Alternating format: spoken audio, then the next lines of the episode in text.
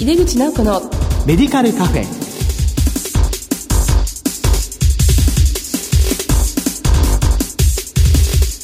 こんばんは。帝京平成大学薬学部の井出口直子です。井出口直子のメディカルカフェ。この番組は医療を取り巻く人々が集い語らい情報発信をする場です。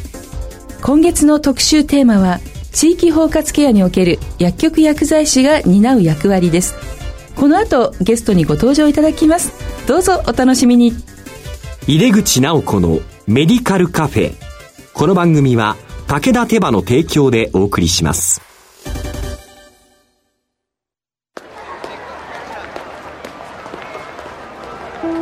世界は大きく変化している。価値観も大きく変わっている。これからの時代健康とはどんなことを言うのだろう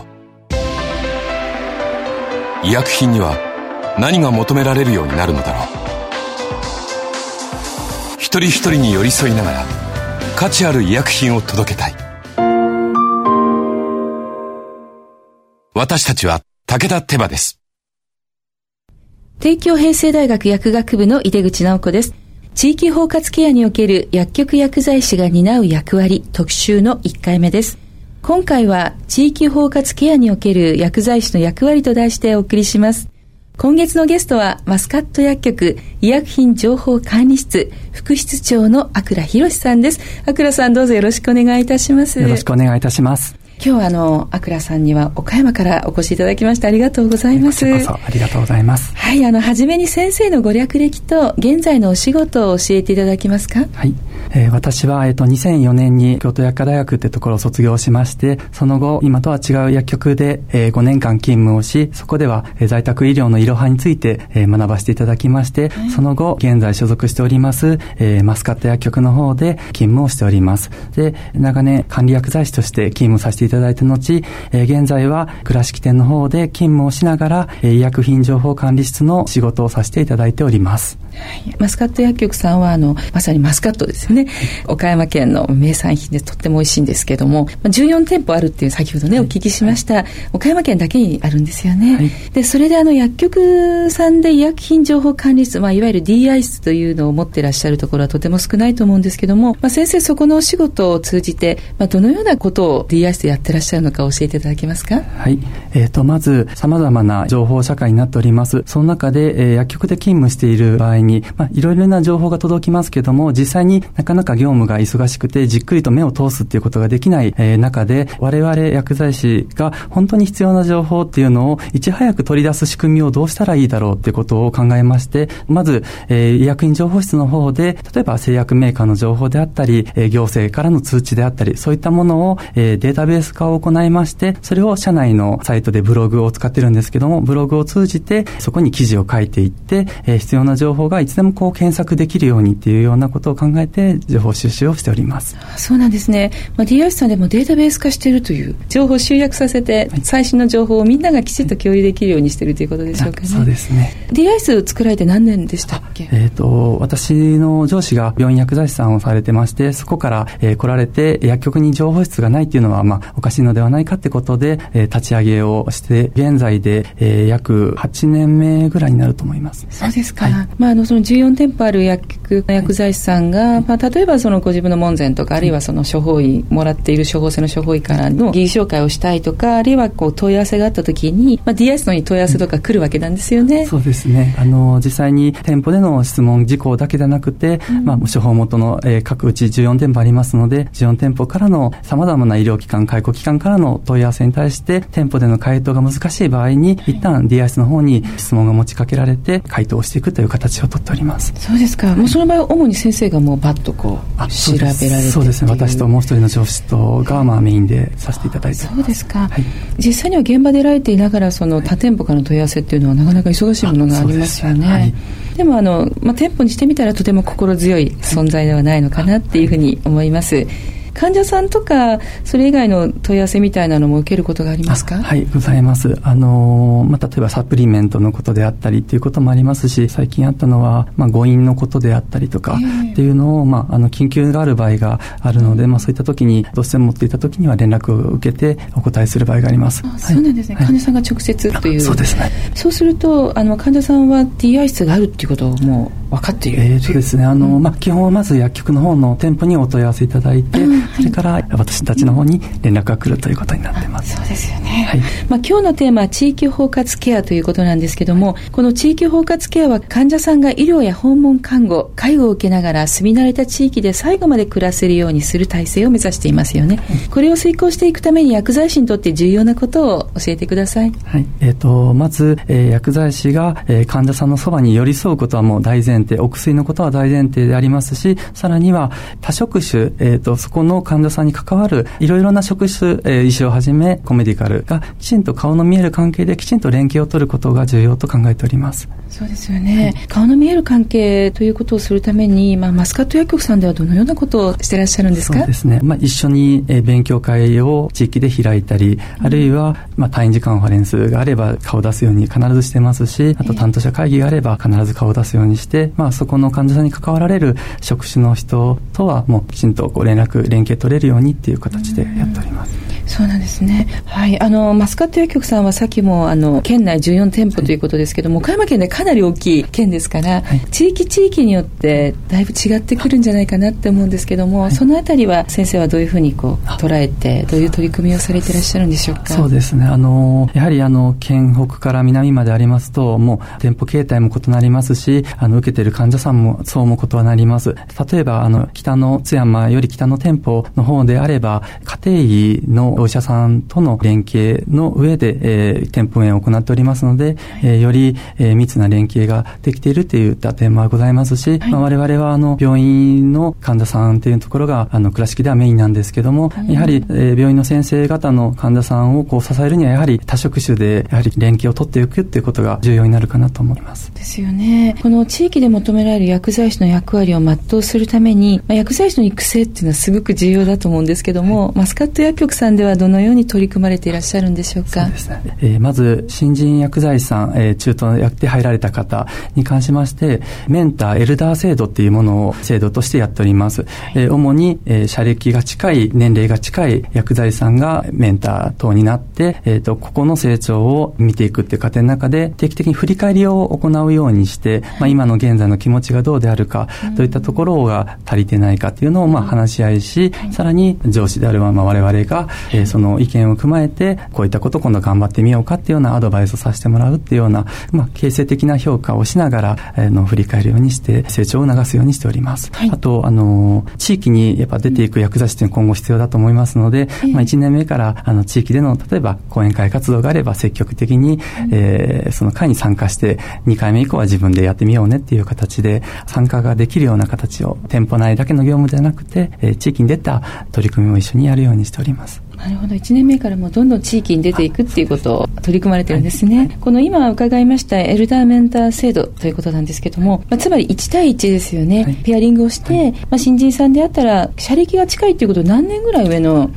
方がメンターになるんでしょう,、えー、うね、あの例えば今年1年目に入った薬剤師であれば、え。ー、あの前年まで新人だった2年目の薬剤師が、えー、あの一緒になってやってくれてます、やはりつまずくポイントが一緒だであったりとかぶち当たる壁とかがこう近いというところでやはりその自分が経験した経験を新しく入った新人薬剤師の方にこう伝えていけるっていうのがメリットかなと思ってまして、もう本当に社歴が近い職員をつけています。その代わり、振り返りは、えー、必ず、えー、再度上司が一緒にやるっていう形をとっております。確かにあの年が近い方が親しみも湧くし、まあ、すぐ自分が去年体験したことをその新人が、あここにやっぱりつまずいたなっていう感じになりますよね、はい、だけど、まあ、そこだけでやってしまうとどうしてもそのメンターって上の人の方が苦しくなっちゃいますから、まあ、その時に上司が面談するっていうことで、その面談はもうメンターとメンティーと上司と3人でやるって感じなんですか？そうですね、えー、最初には、うん、えーと、新人と、えー、メンターさんの方で2人でやってもらった後に、うん、今度、えー、後日同席させて3人でさせていただくって形で。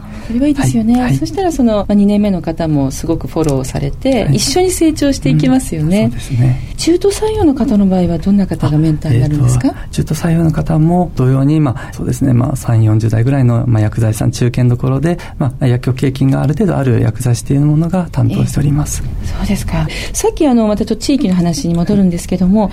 地医療にも力を入れてらっしゃるっていうふうに、それから学会発表とっていうのが、はい、まあ、御社の、はい、あの、まあ、強みというふうにお聞きしてるんですけども、その家庭医療専門薬剤師制度というのを作られたということあってよろしいんですか、そうですね。あの、当社の代表の方が、うん、えー、やはりあの、医療がこう、十分足りてない地域であっても、やはり、あの、地域の健康に関して、しっかりと支援をしていく薬局でありたいという、まあ、社の方針がございまして、えー、その中で、まあ、なかなか健保になると薬剤師が来ないという、ももちろん問題もございますし、その中で、えー、一つこう、まあ、魅力あるプログラムをということで、家庭医の先生と一緒に、えー、そこで研修に来ている後期研修医の、えー、医師と一緒の時期に、えー、入っていって、で、週1日ないしは2日必ずクリニック研修を行ってるっていう形になってます。あ後期研修の、まあ、研修医と一緒に家庭の先生と一緒にまあ在宅したりっていうことなんですよね、はい、その県北の方だとやっぱりこう医療機関が少ないから、はい、そうです。その家庭医療専門薬剤師の目指す、まあ、特に強化する能力というのはどういうところなんでしょう、はい、えー、ともう一つにはあの臨床推論力をつけていくっていうことでこれから、まあ、薬局の薬剤師として、えー、勤務するにあたってやはり患者さんが相談したときに、えー、例えば OTC 薬で対応ができるのか、あるいはきちんとやっぱ専門医療機関に受診監視をしないといけないのか、まあ、その判断を薬局においてきちんとできるっていうことが一つ必要な力だと思っております。そうすると、こう、まずまあ薬局に来てもらって、そこで話を聞いたときに、きちっとこう受診監視ができるのか、一般薬で対応するのかっていう力をしっかりつけてもらうという。そうですね。ことなんですね。はい、どうでしょうかね、今までやられてて、まあ、それに興味を持ってくる新人さんとかは多いんですか？あそうですね、毎年、えー、2名ほどはコンサートに、あの来てくださってますので、やはり興味持ってくださってるのかなとは思っております。そうですか、はい、やっぱり薬局薬剤師はいわゆるジェネラリストといいますか、はい、まあ、専門性を持ちながらも広くこう守備範囲が広いから、だけどもそれを身につけるっていうことが、うん、やっぱり時間もかかりますし、まあ、素晴らしい機会ですよね。ね。はい、そうですね。あの先生 DI 室は2名でやってらっしゃるということですけど、はい。はい、今後どのような形でこの DI 室の業務を、まあ、展開を広げていくといいますか機能を高めていくということを考えていらっしゃいますか、あのやはり14店舗になってくると,、えー、あのまあえーと、上司に関しては常時あの DI 室の方にいらっしゃるので、うん、私が対応できないときは今は対応してくださってるんですけども、やはりいろいろとやっぱ相談事項も増えてきてますので、うん、今後はその今いる社員の中から一緒にこう DI 室の仕事を任せれる人材を、えー、育てていきたいなと思っております。そうですよね、はい、特にその DI 室の中で印象に残る事例っていうものがあったら教えていただけますか、うん、そうですね。あの、まあ、岡山県はまだまだあの在宅医療という部分で、うん、例えば特定医療材料の処方箋っていうものの、はい、あの、例えば記載方法がわからないとか、まあ、そういったところで、あの、実際に、え処方箋に書いて出すっていうところにつなげることもできましたし、その点に関しては、あの、医療機関の方からも非常に、あの、お喜びいただけた、ご評価いただけたということありました。そうですよね、うん、確かに医療機関さんもとても頼もしい存在なんじゃないかなっていうふうに思います、まあ、先生は今もあの大学院の方で勉強されているということで、はい、まあ、テーマが地域医療でしたよね、はい、まあ、どのような研究をしているのかちょっと教えていただいてもいいですか、はい。えーと、私はあの保健薬局における地域包括ケアの中で薬剤師が求められて役割として受診勧奨であったり医療機関との連携、まあ、そういったところに関して具体的にどのような取り組みをすることで患者さんのサポートができるのかっていうような、まあ、エビデンス作りを論文化して、えー、できればいいなと考えております。えー、現在では認知症に関して取り組んで、えー、いるところでございます。認知症のどのようなこうケアサポートをされてるんでしょうか？そうですね。あの、えっ、ー、と、認知症に関しましては、まあ、厚生労働省の方から認知症施策推進総合戦略っていうことで、新オレンジプランですね。はい、えー、こちらの方で、えー、薬剤師にも認知症の早期発見の役割っていうことが求められていますが、えっ、ー、と、実際には疑いの方がいた場合でも、やはりなかなか受診までつなげていくっていうのは、ね、やはりちょっと例えば尊厳的なもの、部分もありますし、えー、難しいのが実際であります。で、まあ、我々は、えっと、まあ、物忘れ相談プログラムっていうような、あの、ツールを使っているんですけども、まあ、あくまでもツールの結果はこうだけど、まあ、その方に、今、あの、物忘れとか気にならないとか言って、そういう形で、あくまでも結果は、その機械が出している結果であって、そこをきっかけとして、まあ、お話をしっかりと聞いてあげて、まあ、よかったら一回受診してみたらどうかな、っていうような、まあ、仕組み作りをしております。そうですか。まさに先生あれですよね、こう、薬局で、あ、もうこの患者さんもしかしたらっていう思うことってちょくちょくあると思うんですけど、はいなかなか言いづらいですよね。で、ね、患者さんもやっぱりそれいきなり言われると、なかなか認めづらいし、ね、受け入れがたいところがありますよね。はい、まあ、それをあえてこうはっきり言うんではなくて、はい、まあ、客観的な結果を患者さんに示して考えていただくっていう機会ですよね。そはい、その、まあ、薬剤師単独でそういう取り組みもしている一方で、まあ、例えば行政とかとも、あの、タッグを組んで、その認知症の患者さんの受診の問題に取り組んでいるともお聞きしましたけど、そのあたり教えていただけますか？そうですね。我々は、えっ、と、まあ、その先ほどお話しした、あの、の物忘れ相談プログラムっていうツールをまあ用いているんですけども、その中で行政の方、まあ、えー、具体的には地域包括支援センターの方と、えー、一緒に各、えー、地区、まあ、例えば公民館であったり、えー、サロンであったり、そういったまあ健康教室っていうようなところをあの支援センターさんが主催されている場に、えー、出向きまして、そこで、えー、簡単なまあ認知症に関わるあの啓発、まあ、レクチャーの方、講義の方をさせていただいて、その後にまあ参加者にまあその測定ツールを使って測定をしてもらって、えー、います。で、えっ、ー、と、実際にそこで認知症の疑いとこう判定されて、えー、方に関しましては、その場で、えー、しっかりとお話し聞けるのがいいんですけども、やはりあの集団でたくさん集まる場で、やっぱり、えー、ゆっくり聞くってことは難しいので、後日その結果に関しましては、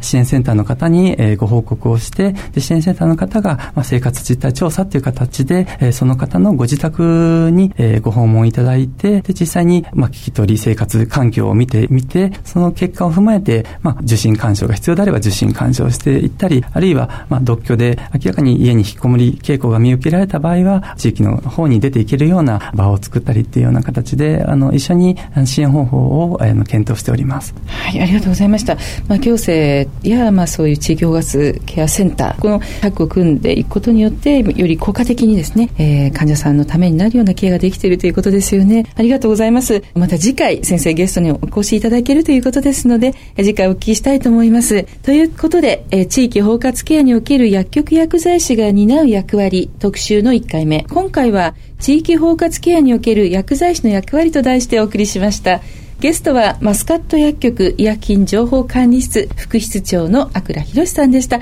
阿倉先生、お忙しいところありがとうございました。ありがとうございました。世界は大きく変化している。価値観も大きく変わっている。これからの時代、健康とはどんなことを言うのだろう。幅広いラインナップで信頼性の高い医薬品をお届けします。一人一人に向き合いながらどんな時でも健康を咲かせる力を。私たちは武田手羽です。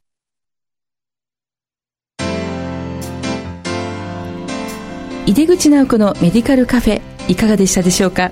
岡山県から阿倉先生にお越しいただきマスカット薬局さんでのさまざまなお取り組みを伺いました。これからの薬剤師にとって非常に参考になるお話が多かったと思います。さてこの番組は放送後でもラジコのタイムフリーやポッドキャストでお楽しみいただけます。ラジコはスマホや PC などからラジオ番組をお聞きいただけるサービスです。リアルタイムはもちろん放送後も1週間以内の番組はお聞きいただけますよ。毎月第2第4木曜日夜11時30分から放送している井出口直子のメディカルカフェ。次回は12月26日の放送です。それではまた帝京平成大学の井出口直子でした。井出口直子のメディカルカフェ。この番組は武田手羽の提供でお送りしました。